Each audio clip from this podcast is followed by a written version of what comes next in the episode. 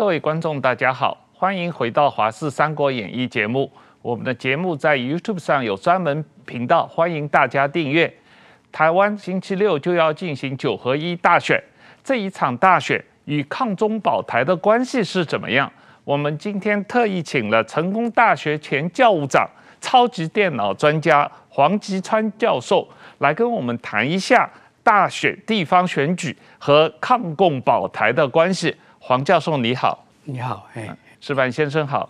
黄教授，我们呃直接来谈一下，您最近在媒体上写了很多文章哦，呃，我看到你特别批评说台湾这次选举把个人小事极大化，又把国家的大事极小化，而且你批评蓝绿两党都乐此不疲。而对方最希望台湾的选举没格调啊！我看你这样的批评，嗯，是确实是你自己个人的观点啊。但是我听到台湾也有不少评论人士说，这个地方选举嘛，就是要讲小事啊，抗共保台的这种大事情可以留给明年总统大选再来讲。那为什么你不同意这个意见呢？最主要就是台湾的社会真正。进入了民主的体制，大概是二十年的时间。那 事实上，每一场选举呢，呃，全世界都在看这个华人唯一民主化的国家，它的选举会往哪一个方向去发展？那么选举当然会有很多的人格上的攻击，或者是个人事物的攻击。但是以欧美跟日本的经验来讲，就是。公共政策还是选举的主调。那另外就是说，他的团队是不是够强，来支持这一个他未来的执政？但是台湾的选举就因为有很多地方派系的背景，然后他们就习惯于用个人的污点来攻击候选人。当然那是无可厚非，可是那不能成为选举的主调。另外一点就是，我们台湾在做选举呢，对岸也都在翻墙来看啊。那么中国共产党也在看。那如果说我们的每一次选举的主题都是个人的污点的话呢，那共产党就很容易把你包装起来做反宣传。那本来是台湾的优点呢，他就给你操作成是台湾的缺点。那这个。我们要非常的去注意哦，台湾的幅员并不是很大，所以你很难讲说这是中央或纯粹是地方。那至少以六都的规模来看呢，它等于是跟六个台北市这样一个规模在看台湾。所以我们在对在野党也好，或者对执政党也好，就是说，在每一次的选举，大家尽量往国家的大事。然后呢，你尽量在你的公共政策上有新的看法。那至于所谓地方就谈小事，或中央就谈大事呢？这个在台湾的选举事实上是不大切题的。原因就是它幅员就是这么大，所以基本上地方的议题会跟中央的议题是相连结的。那这个当然就是我们台湾的选民。尤其是年轻的选民，应该特别要去要求我们的政治人物呢，尽量把国家的大方向跟你个人执政的优缺点，啊，事实上能够呈现在全民之前。我又看到黄教授您在媒体的投诉啊，你非常担心台湾现在面临的是一九四九年以来遭受中共最大的威胁，有面临很严重的国家安全的威胁啊，但是。呃，你很担心，就是说，地方政府实际上，如果在共军入侵台湾的时候，地方首长实际上要负责民防的重任，呃，但是这个地方政府是不是有这种抗中保台的决心？是不是能够担当起领导民防体系反抗侵略的这个问题？你觉得这是一个超越蓝绿的问题啊？但是候选人好像都不愿意谈这个问题，呃，你觉得为什么会是这样？基本上，台湾跟中国之间的关系从一九四九年以来就很紧张，嗯，哦，那么事实上，整个在呃历次的选举里面呢，大家都会以为我们只要把内政谈好就可以，哦，当然内政是很重要，可是对岸有十四亿的人口，对岸又有中国共产党这几十年来天天都要讲统一台湾的这个课题。所以，呃，习近平上台以后呢，大家都全世界都感觉说台湾是一个很危险的地方。那在整个政府的体制里面呢，哈，台湾的法律是中央政府是管军防、军事防御的，那地方政府是管民房。那么民房，你可以想象说，它就是一个人的身体，嗯，而金房它就是一个。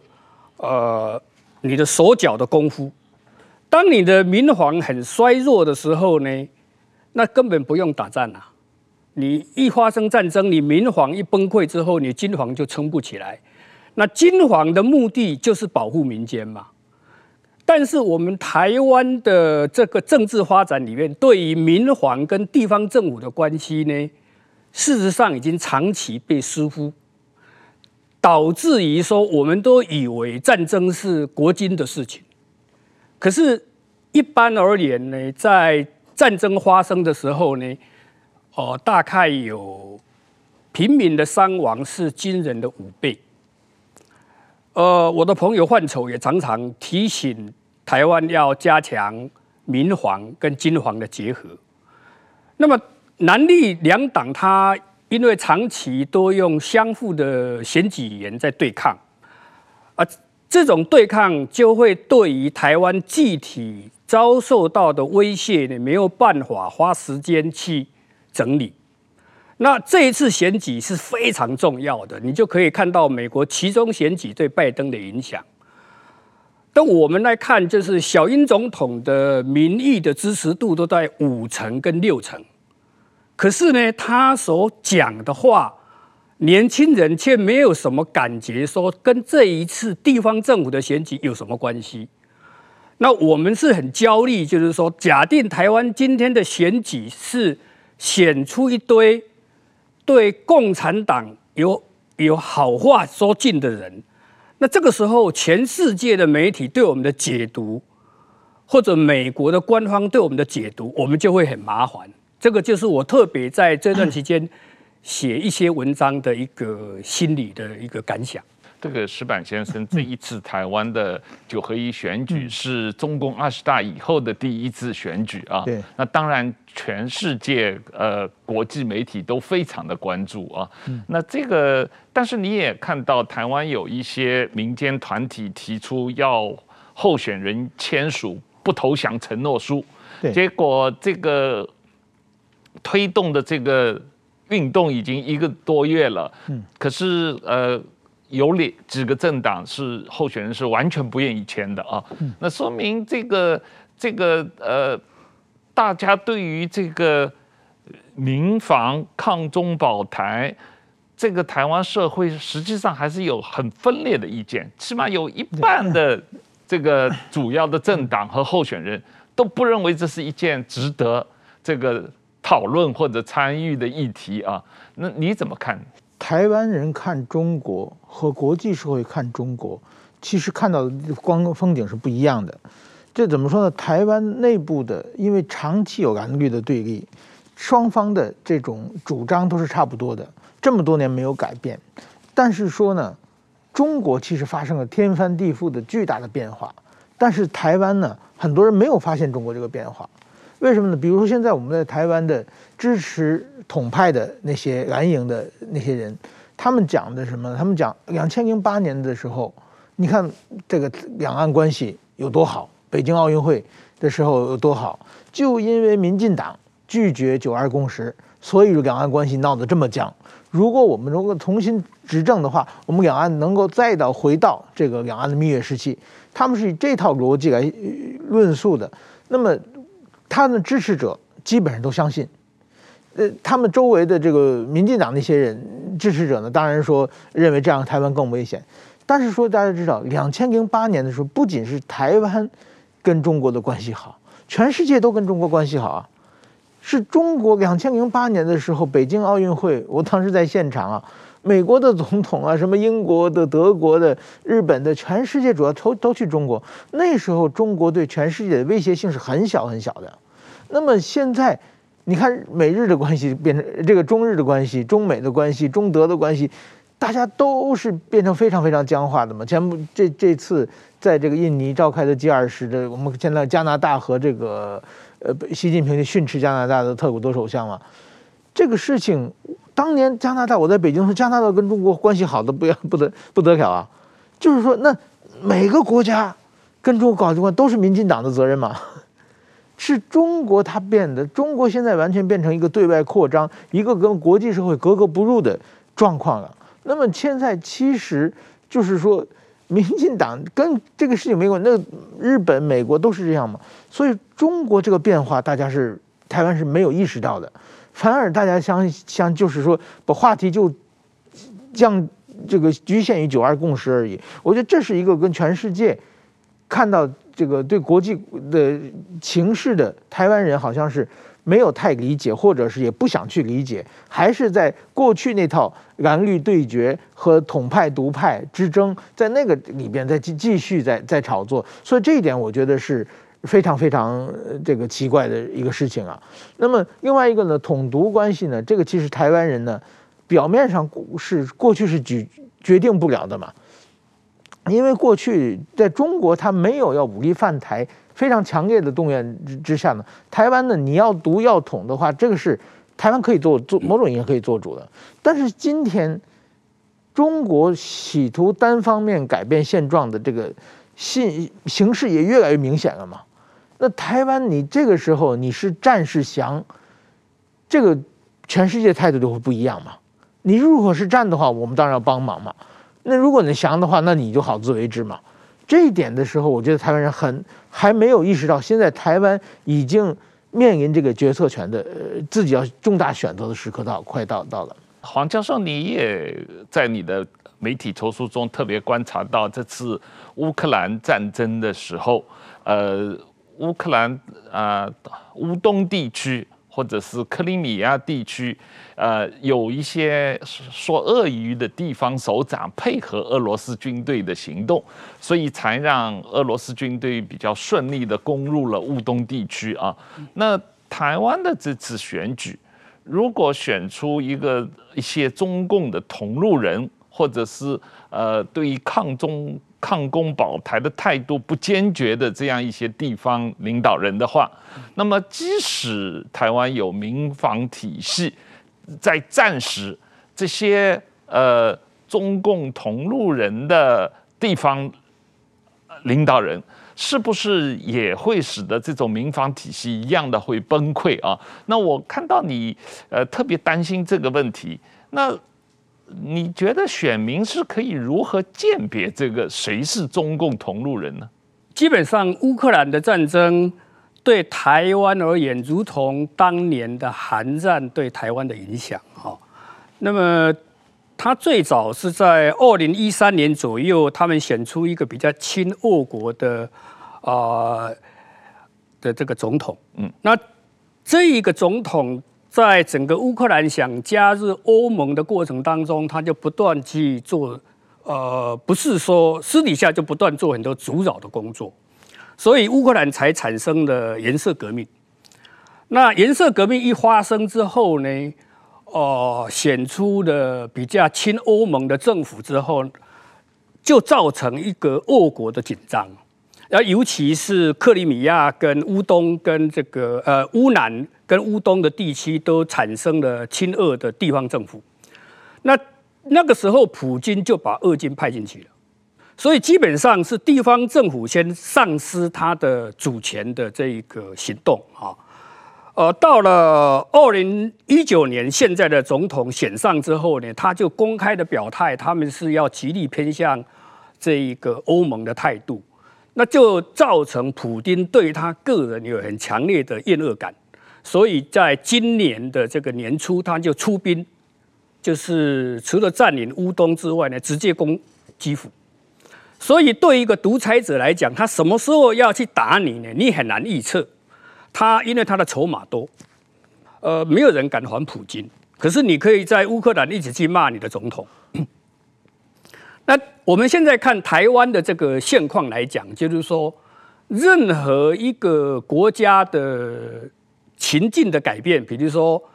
呃，国民党来台湾，或者是日本占领台湾，它大概都是战争在决定的。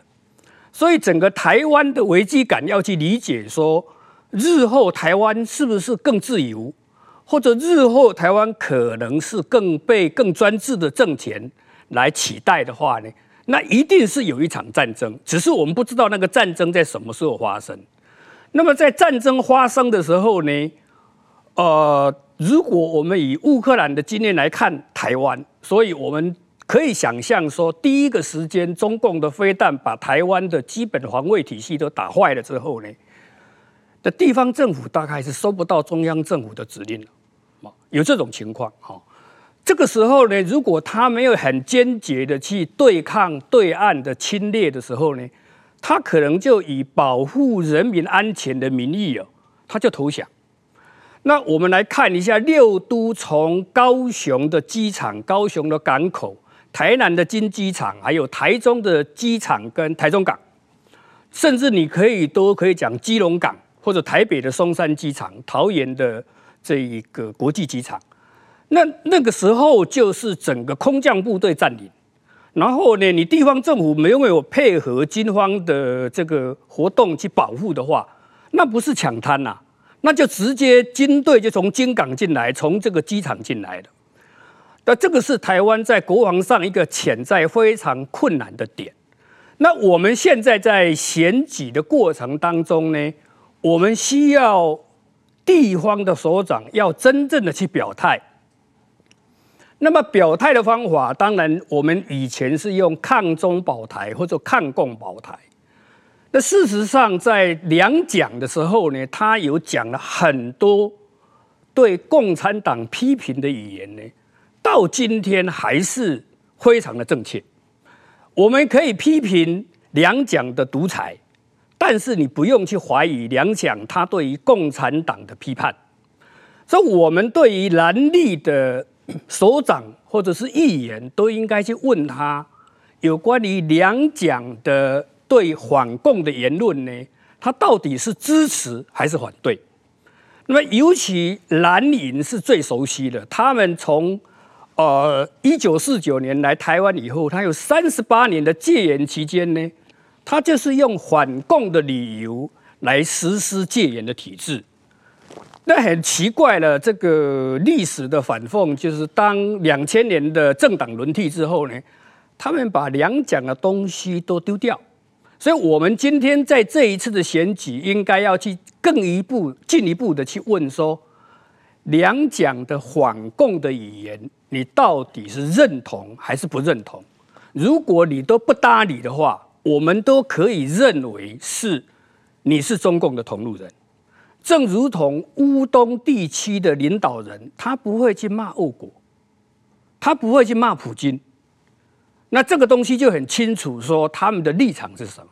那这一次选举，我们除了抗共保台之外呢，要很清楚的拿出蒋介石或者蒋经国讲的话来问国民党的候选人。当然，民进党的人也可以问，也应该问。那我们专门来谈一下两蒋的反共国策啊，嗯、这个呃，我比较呃有意思是是一个比较大的问题，就是、嗯、呃，你认为为什么两蒋在台湾四九年以后重新建立的国民党，会从一个反共的政党，现在走向一个亲共的政党？在整个台湾的政治环境里面呢，呃，第一波是国民党的权贵开始向投向共产党，有一个很重要的关键，就是当年的保钓运动。保钓运动让当时很多国民党权贵的子弟在美国的时候，因为研读了马克思主义，再加上毛泽东思想当年是世界很流行的，所以他们就在保钓运动的时候全部浮上台面。那浮上台面之后呢，国民党的高层很紧张，就请他们海外支持反共的学生组成这个中华民国反共爱国联盟，那我们简称的就是爱盟。你今天可以看到，就是这些人大概很多现在是在国民党或者新党的高层都有这个背景。那么，真正让国民党开始呃投向共产党的这一个活动，是在两千年的大选之后。那因为有大量的台商在中国大陆做生意，那么。共产党就给国民党一个特权，就是说你可以来处理台商的问题，那他们的经济利益就在那个地方挂钩起来。那这个对国民党的中国政策来讲是产生很大的位移哈。所以在国民党对于中国的用语里面，只剩下台商的问题，只剩下台湾的经济要依赖中国的问题，只讲说中国武力对台湾的这一个压力。那么以国民党的逻辑呢，他永远没有讲到西藏问题，永远没有讲到新疆问题，永远没有讲到动态清零问题，永远没有讲到习近平作为一个毛泽东继承人所产生对中国文化的残害问题。也就是说，国民党是自我阉割对中国的认知。那事实上，我们。年纪稍微大一点的，在台湾活久一点的人都很鲜明的记得，当年两蒋的反共的语言呢，是非常的到位的，而且他所关心的真的就是全中国，他的能力做得到做不到我们不知道，那他的范围就是那么大，呃，所以我们看到的国民党呢，他就是以经济利益的这个理由呢。整个亲共的政策成为整个党中央的基本立场。两蒋在反共上面，因为他们两个人都是一辈子跟共产党打交道，所以他们对共产党的认知应该是比较到位的啊。但是这个呃，就像你刚才谈到的，二零二二零零零年的陈水扁当政以后，国民党整个全党的态度。从一个反共走向亲共的这样一个过程，我们看到很多国民党的党政军要员就大举的投入中共的怀抱啊，然后这个呃都抛弃了两蒋的反共大业，另外一方面好像也接受了中共的统战，可可以这个在呃享受所谓统战红利啊。你你觉得他们这样做，这些国民党的党政军要员这么做，是因为他们所谓自己对于中国民族主义大中华思想的一种认同感造成的，还是完全是为了个人的权位和经济利益呢？基本上，国民党会靠向共产党的基础呢，呃。实质上是有很大的经济利益哈，你可以想象他们的党产完全被没收的过程当中，他现在还能够在媒体上、在社会上啊，呃，都配合中共的一些统战的步骤在进行，所以没有强大的经济力支持是不可能的。但是有一点就是说，呃，中共对台湾呢，他长期的策略就是要。打你呢，就不如他把你买下来。那买下来呢，不如他用骗的比较快。所以我们在整个由国民党的散发出来对于中共的言论呢，大概都是很正面的。你可以想象说，两岸之间的竞争原来就是一个社会制度的竞争。那社会制度的竞争呢，照理讲。中国会影响台湾，台湾也会影响中国。可是现实上不是这样的。我们在台湾抓到的军方的背景的间谍，他可能只是判一年多。中国大陆呢，只要你稍微去跟他们的维权的这一个人士接触呢，至少都是五年以上。如果他判定你是间谍呢，一定死刑。所以合理的推论呢、啊，台湾现在应该会有很多各行各业是属于中共直接派的间谍在台湾，因为它的代价很小。那么这个就造成两边之间对抗的不公平状态。在台湾，你可以看到有中评社的新闻，你可以看到《旺报》的新闻，你可以望到《中国时报》部分的《联合报》的新闻，那全部都是在讲中共的话。但是台湾民主的话呢，我们在中国大陆，包括国民党自己，从来没有一个机会让中国大陆的政府跟人民听到真正台湾人的声音是什么。更好笑的是说，中国大陆因为，呃，在胡耀邦的时候要去修中华民国的历史的时候呢，开放了中国大陆有关于民国史、有关于抗日史、有关于这个两个党在内斗的这个历史啊，开放民间去研究，所以有很多的民间呢就开始怀念国民党。因为毛泽东真的是把中国大陆从底层翻到天一样的，所以中国大陆有很多民国粉。这个民国粉在连战当年去访问中国大陆的时候呢，他们各地都组织了这个民国粉呢要来欢迎，那弄得中国大陆的当局非常不堪呐哦。那国民党的连战呢，他就不知道怎么回应。那么国民党的连战不回应这个动作呢，让中国大陆的民粉呢、国民粉呢，就产生疑惑。所以我们回到一个历史的原点，就是说，国民党为什么要回应？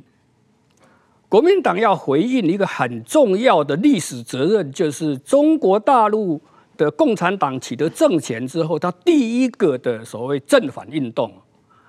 他所杀的。这一个中国大陆国民党党政军以及他的眷属，民间的统计是两百万。嗯，中国国民党从大陆播迁到台湾带来的也是两百万。你可以想象，这一批人如果当年还留在大陆，一定是全部被杀死的。嗯，所以大陆有两百万的国民党关系的人物呢，在第一次的正反运动呢，就死掉两百万。那请问国民党，你到大陆那么多次呢？你有一次去关心吗？你有一次去跟共产党认为说，你杀我那么多同志，我们两边要开始和谈，你是不是要给那些人平反或者道歉？没有，国民党已经忘掉了当年他们在中国大陆的那些同志、朋友、亲戚的这个死难呢，他们不处理。另外一个国民党还有一个问题，就是说，当年他在反共的名义之下呢，他虽然也真正抓到了一些共产党，但是有十分之九左右的都是错杀，也就是说，你是被按上共产党的名义枪毙掉的。你可以想象，两蒋当年是非常的紧张，所以他的动作就是宁愿错杀，也不愿意少杀。那么那一些被你错杀的人，正是要会要求你国民党，到底你反共是真的还是假的？不能够因为变成民主社会之后呢，你的反共就变成假的。那么那一些人被错杀的，我们要问国民党，你要不要道歉？石板先生，这个呃，我们大家都知道，两蒋是一种大中华民族主义。体系下的反共的坚定的呃这个这样一种主张啊，那呃国民党他似乎现在的国民党似乎继承了两蒋的大中华民族主义，但是把反共的精神彻底抛弃，嗯，就是他们怎么会把这个两蒋的这两个东西割裂开来，然后说我要这个不要那个，为什么会发生这种情况？嗯，首先我对两蒋的反共，虽然两蒋反共讲了很多的反共的语言，说的也很有道理，但是基本上我觉得他们是对共产党的一种羡慕嫉妒恨啊，因为共产党的本事比他们大，他们其实也想独裁。但是他们的独裁不不知道怎么怎么搞独裁最有效率，所以说呢，就是我觉得两蒋的反共更大的侧面是和共产党在争权夺势了，在争争夺中国的领导权的时候，他们失败了，所以说他们到台湾以后，他们到台湾以后呢，为了反共，就是为了给他们自己报仇，为了自己重新拿回大陆，自己做中国的老大的这个位置，所以开始反共。然后呢，他为此呢，他要结合一些美国的，呃，要争取国际社会同情嘛，所以就说了一些类似好像对民主有所理解的一些话语了。但是真正的跟共产党格格不入的，其实呢，还是民主社会嘛。民主社会是真正的共产党最最大的不同。那么，所以国民党过去的反共是假反共，那现在呢？呃，就是说，其实他们的做事的逻辑，做很多方面呢，他们共产党是难兄难弟嘛，就是一其实是同双胞胎嘛，一个本事大一点，一个本本事小一点嘛。所以说，他们其实是某种意义上其实是反民主的，他们更喜欢这种高压的统治啊，更喜欢用这种煽动民族主义的方式。来统治国家的，呃，他们可能认为这样更有效率嘛，所以说我觉得这这是完完全不一样的。那么现在，呃，以美国。这个蓬佩奥就是美国的呃上届川普政权开始的新的一波的全世界的反共的大潮，其实是反对这个全体主义的反反对这种呃独裁的一一种方式了。这这这这种方式，我觉得现在的台湾加入了，就是蔡英文总统加入了新的反共的大潮，变台湾变成一个桥头堡似的捍卫民主和自由价值观的一个桥头堡的时候，这种时候，我觉得如果说国民党真想在台湾，你。这个扎根下去，那么我觉得你要加加进来嘛。虽然你有很多很多历史包袱，但是说，毕竟现在的国民党，而且和今后的国民党员可能跟你是没有关系，就是跟你历史包袱可可以切割的嘛。因为现在的民主法治社会，就是说，你只要不是你的话，就不会追究责任嘛。所以说，呃，但是说，我觉得现在在很多大是大非的问题上。他的立场还站不坚定啊，所以说，我其实我觉得，我对民进党来说，我认为台台湾很大的不幸就在这里，因为在野党是在大是大非的问题上站不住脚，所以说民进党他就可以为所欲为，就是说，因为大家到最后对这些在野党不可先相信嘛，所以台湾政治缺乏一个监督执政党的力量嘛，所以什么时候能够把这个找到一个怎么说呢？能够和这个民进党抗抗衡的一个本土政党是最重要的。过去民进党它的主要的主张是叫清廉勤政爱乡土嘛。那么其实到今天我看民进党自己也不说清廉了嘛，这个民进党这个清廉的这个形象已经没有了嘛。那但是说这个国这个最大的在野党，他在爱乡土这个问题上有问题嘛？所以说，某种意义上，这选民也没办法，也不清廉，对对对对，也不清廉，对，所所以说，在这这这种情况，我觉得这是台湾的很大一个悲哀。台湾什么时候民主成熟的话，需要两个可以抗衡的这个呃政权交替的两个本土政党，我这这才是一个非常理想的状态了。黄教授，我们回过头来看看你的很多媒体的图书里面引用的两蒋的反共语言啊，特别我我觉得有有意思的就是你曾经引用蒋经国所说的那一段话，那段话说，如果我们今天还不能够警觉到内在的敌人，如果还以为敌人是在台湾海峡的那一边，那就错误了。我们应该注意，敌人就像是癌症的细胞一样，随时随地都在侵蚀我们、损害我们，尤其在思想方面，这个教训是不能忘记的啊！这个这个癌症细胞的问题啊，最近曹新成董事长也一再讲，共产党是病毒嘛啊！这个，但是我们民主社会怎么样能够消灭这些癌细胞？消灭？这些病毒呢？基本上，以前台湾的，我印象中是康宁祥曾经讲过一句话，他说在台湾不可能有共产主义的宣传会成功。他的立论是说，因为日本人的五十年殖民统治，那是不可能让共产主义合法化或者是宣传啊。呃，国民党来了三十八年，那全部都是反共的教育，所以基本上我们来回忆一下，国民党除了本身党提出对共产党的批评之外，哈，事实上它是开放很多国外有关于对欧洲的苏联的那种共产党的批评。比如说是第二国际的这个考兹基写的《论无产阶级专政》这样的书，那直接是跟列宁对抗的哦。还有国民党的学者，就是啊，也写了《第三国际史》啊。而我们还更看到了南斯拉夫领导人写的《新阶级》。那另外还有俄国的作家写的呃，齐瓦戈医生。或者直接就是索尔尼辛写的《古拉格群岛》，那《古拉格群岛》那是好几部很大本本的书啊。那国民党当时是不计代价的，全部都把它印出来哈。这基本上我们可以理解的就是关于苏联体制对于人类文明的伤害。那那那这是一种疫苗。那到了解严之后，我们也看到了很多重要关于中共取得政权之后。他从这一个正反运动到文革的这个历史，像啊一个一个香港的呃在住在香港的作家冯克写的三部曲，嗯，他写了这一个解放的悲剧，写了大饥荒，写了文化大革命。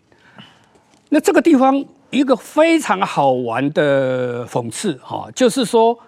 国民党一直在谈台湾的民进党是在气中化。就希望把历史的教材呢放到，呃，中国的历史教材放到教科书要放多一点。但是我们都知道，近代史的意义比古代史重要，所以大概近代史你要因为近代史跟你息息相关。我们再把中国的历史纳到教材，对于中国大陆来讲，当然是这七十年的历史最重要。那国民党从来没有提出说要把这一段的历史放大放在教材里面。如果那个教材放在里面呢，我们今天的年轻人就很清楚地知道，就是说海峡两岸在七十年以来政治发展是截然不同的。那么就这一次的选举来，他的这一个张力就不会像现在说年轻人感觉这是地方选举，他不需要关心太多。那要关心国家大事，只有总统。那事实上，这个价值的这一个免疫力呢，没有好好的建立起来。哈，呃，我以一段这一个蒋介石讲的话，大家来看看中国是不是这样？哈，他讲说，中共向来哈都在玩弄其所谓的人民民主专政的口实，实行独夫暴政。剥夺人民的自由，啊，残害人民的生命，否定人性的价值，其邪恶残暴呢，是超过中外历史上的任何一个暴政王权。哦，那这个是蒋中正在民国六十三年，哦，他在国民大会行宪纪念大会上讲的话。我们作为呃，不是国民党体系的人，也许对他比较陌生。那国民党那一定就是在各单位都在教育啊，那他们都全部都忘掉他们自己当年他们的总裁讲过的话。呃，在民国六十三年，蒋中正也对于世界反共联盟，年轻一辈都不知道曾经有世界反共联盟。嗯那我们当年是一二三自由入，绝对会召开一个大会哈。民国六十三年，蒋中正在世界反攻联盟讲的话，我们来看一下。他说：“、呃，没有自由就没有和平，没有正义就没有和平，没有安全即无和平。那无力量即无和平，无善意只有和平。”那我们把这样的五点呢放在香港来看，香港被中英的这个条约这个定下之后呢，他的善意丧失了，最重要，香港丧失了力量。他丧失力量以后呢，他人身安全就没有了。那最后所谓的正义跟自由完全沦丧，所以你很难想象蒋中正在民国六十三年就讲出这些话了。那个时候他正是被美国正式断交以后的这一个情境之下，所以我们可以想象，就是说两蒋的反共，你可以说他不是真心的，但事实上对两蒋那是心中之痛啊，一个。全国的国土百分之九十几被丢掉的，来台湾做一个残存的政权，他他的心得，你可以想象他心里当年的想法是什么？那只可惜国民党现在全部忘掉了啊。呃，那么我再提蒋经国讲的一句话，那你看现在适不适用哈？他说，除了共产党和他的同路人之外啊，我们没有。第二个敌人，也就是说啊，除了共产匪徒和同路人以外，所有的中国人，我们都可以和他交朋友，都可以很细心、很坦白、很冷静的，大家坐在一起谈中国政治。那么，这是蒋经国在他当。行政院长的时候呢，在民国六十四年，在立法院的这一个司口头报告完之后的补充说明，你可以想象说，当年他已经面对的就是说中共大方各地的这个统战嘛，但是他讲的这句话对台湾人来讲，对国民党而言是非常切题的，也就是说，当我们提反中。你无形中制造十四亿的对手。当我们提反共呢，你至少大概也有几千万的共产党员跟你对抗。如果我们进一步谈反习近平，那么也许他只剩下几万人，甚至更少。所以，整个台湾跟中国之间的关系，事实上两蒋已经打下了基本的基础。我们更用民主的发展把这个基础发扬光大，但是把两蒋当年的语言翻出来看呢，那是对于中国人民、对中国共产党一个非常好的宣传。蒋介石当年就已经谈到了七分政治，三分军事，所以台湾在军事上想完全去抵抗中国大陆很吃力。我们的政治的诉求就要很有力，我们的民主，我们对共产党的看法，我们对中国的看法，所以呃，庞皮欧这个美国的前国务卿他就讲了，他是反中共的，他不反中国人民，那这个也是我们可以去跟随的一个政策。你认为这些两蒋的反共言论，或者说是两蒋的反共经验，还能在今天有效的应对习近平和他控制的共产党吗？这个就是呃，台湾从两蒋之后的统治，已经在差不多一九九六年李登辉的这个全民的这个直选总统，大概已经达到华人世界民主国家一个全民的民主化的国家。那到两千年就更伟大了，它是没有流血的政党轮替，这个放在西方的历史，他们是发展的三四百年才渐渐有这种政党轮替的概念。那台湾用不到七十年的时间，就在我们的华人社会里面呢，政党轮替哈。呃，我们来看一下，就是说习近平。在接掌他的政权，他的性质是什么？就是在中国的胡锦涛在掌政的后期，他们希望来让红二代的某一些培养的子弟上台。当时有两位是他们认为最有可能，一个就是薄熙来，一个就是习近平。那么薄熙来本身是这两个人有一个共通的特色，是在文革被。打到底层之后呢，他不像其他的共产党员是在反省文革的悲剧，而是在羡慕一个独裁者的风格。所以，薄熙来跟习近平都是呃仰慕毛泽东，但是薄熙来是一个毛泽东的阳光面的人，所以他讲话头头是道，做起事来赶尽杀绝。因为发生了王励金事件之后呢，让整个的薄熙来的夺权动作就被暴露出来，所以中共的元老就把全部的权力压在习近平身上。那习近平事实上从这一段的执政看起来，他也是仰慕毛泽东的，所以习近平是反映出毛泽东在斗争的智慧。虽然他表面上是很木讷，可是事实上做起的这一个施政呢，是很残暴的，像动态清零，像对新疆的这个集中营，那当然不用讲西藏的这个故事，还有尤其是香港，香港被中国收回去之后呢，当年的朱镕基曾经讲，他说香港回到祖国之后，我们自己人如果把它弄坏了，那是最不可饶的问题呀。哦可是今天二十五年了，他就把它毁掉了。所以你可以想象，习近平就是今天的毛泽东，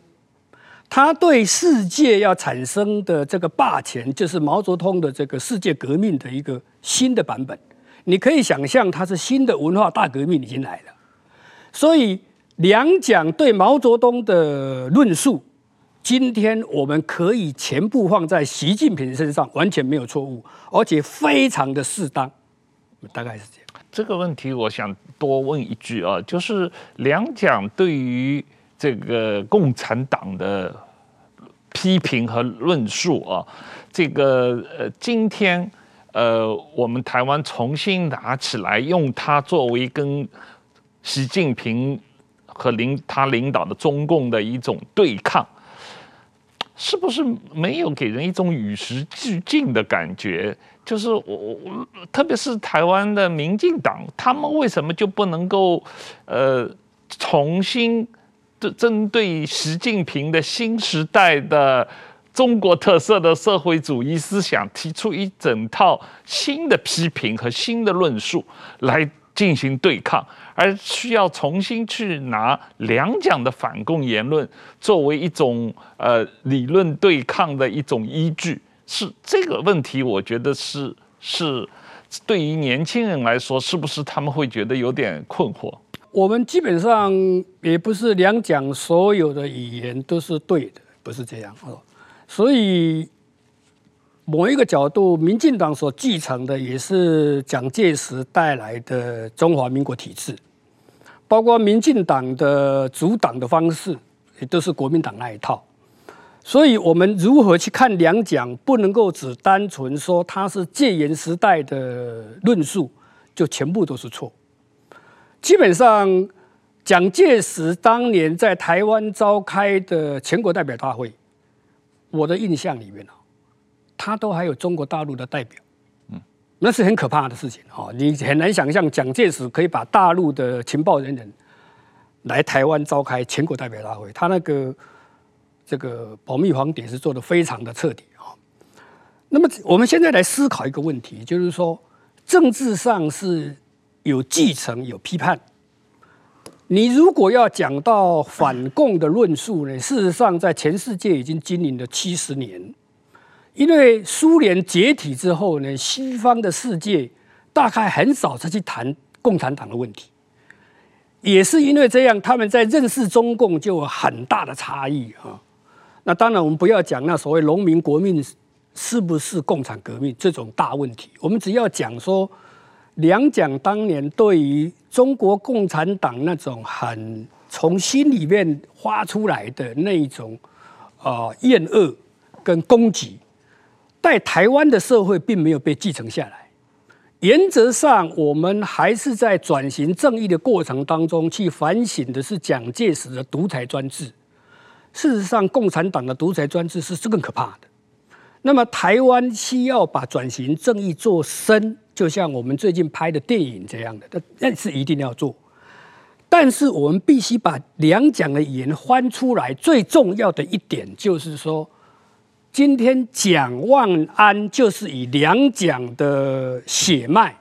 来取得在台北市的认同。那我们就要问他，两蒋所写下来的蒋介、蒋中正的全集。蒋经国全集，蒋经国全集是李登辉编的。那请问你看过吗？